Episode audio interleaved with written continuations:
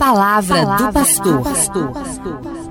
Caríssimos ouvintes, continuamos nosso bate-papo gostoso, é tão bom nos encontrarmos aqui no rádio. E eu quero partir para a nossa conversa de uma pergunta. A família é portadora de direitos na sociedade? É a família que serve o Estado ou o Estado que serve a família? Tenho certeza que você nunca pensou sobre isso. Vamos pensar juntos? E nós estamos refletindo a família enquanto instituição e o seu valor enquanto instituição para a sociedade. No sentido de que a família contribui para a formação dos cidadãos e para a construção de uma sociedade do bem, porque forma cidadãos do bem. Todas as vocações, por exemplo, índoles profissionais, talentos, são cultivados em família. Homens e mulheres que na vida adulta vão dar belos testemunhos de vida, da prática da justiça, da caridade, do amor fraterno, do viver de uma maneira ordeira. Veja como a família contribui para a construção da sociedade. Nós estamos falando sobre isso, já falávamos anteriormente que a família é o primeiro núcleo social, a primeira democracia até e a primeira responsável na formação e na solidificação das outras organizações da sociedade. Se a família vai bem, a sociedade vai bem. Se a família vai mal, toda a sociedade sofre impactos da, des da desestruturação das pessoas que a compõem. Quem dá as garantias legais a, para que a família seja uma instituição de grandeza social e humana é o Estado, o poder público. Os problemas sociais que afetam a família indicam justamente para a ausência de políticas que garantem a dignidade humana. Moradia, trabalho, educação, transporte, cultura, assistência à saúde. Enfim, são estas carências que precisam do auxílio da assistência de políticas públicas bem estruturadas.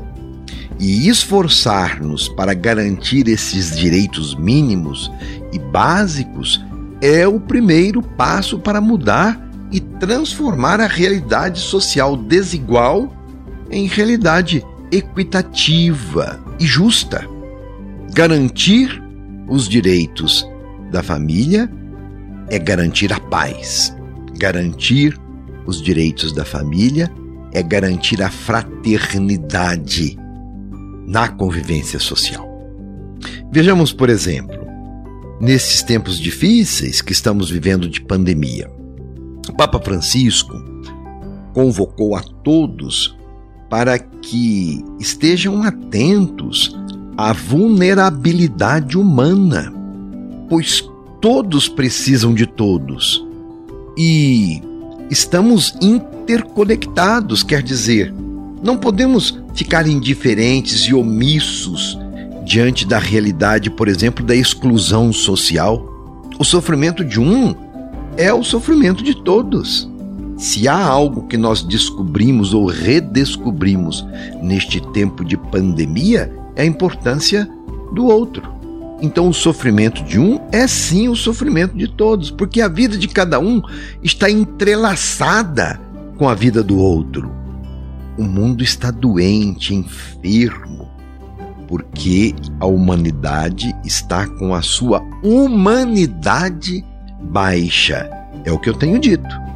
Quanto mais o ser humano vive egoisticamente, voltado só para os seus próprios interesses, para o seu próprio bem-estar, mais a humanidade se sente carente de sen do sentido originário de ser imagem e semelhança de Deus e de ser irmão um do outro. A Covid-19 é um mal, sim, a ser combatido na sociedade, não há dúvida. Mas existem outras patologias nocivas à vida humana, que dizem respeito à cultura do individualismo, o desrespeito pelo idoso, a sociedade do descarte, a economia, como eu tenho dito, a serviço do lucro e não da pessoa, a instrumentalização, o uso da pessoa e tantas outras doenças e degradações que vemos por aí. O Estado tem a sua responsabilidade de sanar esses problemas sociais. É verdade, mas também, caro irmão, cara irmã, como cristãos, não podemos lavar as nossas mãos. Cada um deve cuidar dos problemas sociais que estão ao seu redor, de maneira muito particular a nós cristãos.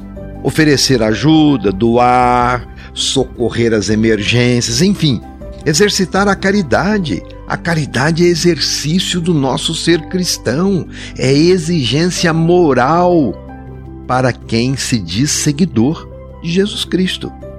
Toda família tem direito a uma vida digna. Garantir os direitos da família é garantir os direitos humanos.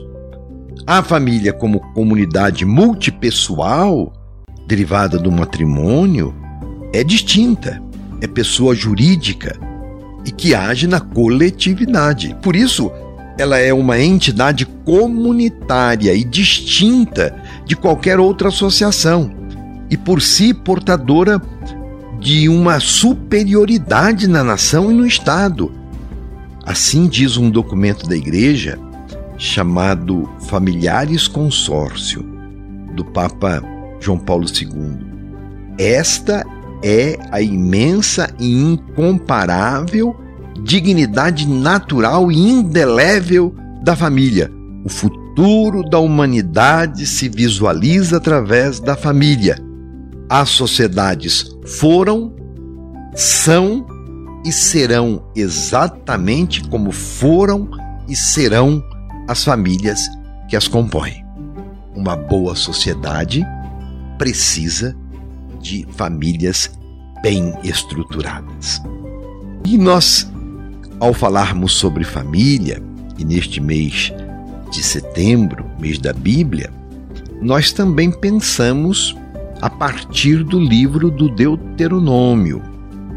E nós dizíamos que o Deuteronômio é a segunda lei, aquela que descreve com pormenores a primeira lei, as tábuas da lei, as tábuas dos dez mandamentos entregues por Deus a Moisés. E vamos recordar, o sétimo mandamento fala do quê? Do roubo. Está ali em Deuteronômio 5, versículo 19. Dos crimes contra pessoas, no assalto de propriedades. A violação deste mandamento, roubar, gera injustiças, contra o outro, gera desigualdades. Por isso que Deus coloca esse mandamento como uma regra de bem viver, de bem nos relacionar. É tempo de refletir se a família não está sendo injustiçada, se não lhe está sendo roubado o seu futuro, a dignidade de ter pão, trabalho e vida. Entende? Como os decálogos dizem sobre as nossas relações e a maneira como vivemos neste mundo? Então é interessante nós pensarmos o sétimo mandamento não roubar na perspectiva da família, quer dizer, de que a família tenha o que é necessário para viver com dignidade, caso contrário, é um roubo. E a sua família, como vai? Você tem consciência do seu papel de cidadão e cidadã na sociedade? Tem consciência da responsabilidade, por exemplo, nas próximas eleições, agora eleições municipais, da sua responsabilidade de escolher bem os candidatos para o executivo e para a vereança de sua cidade?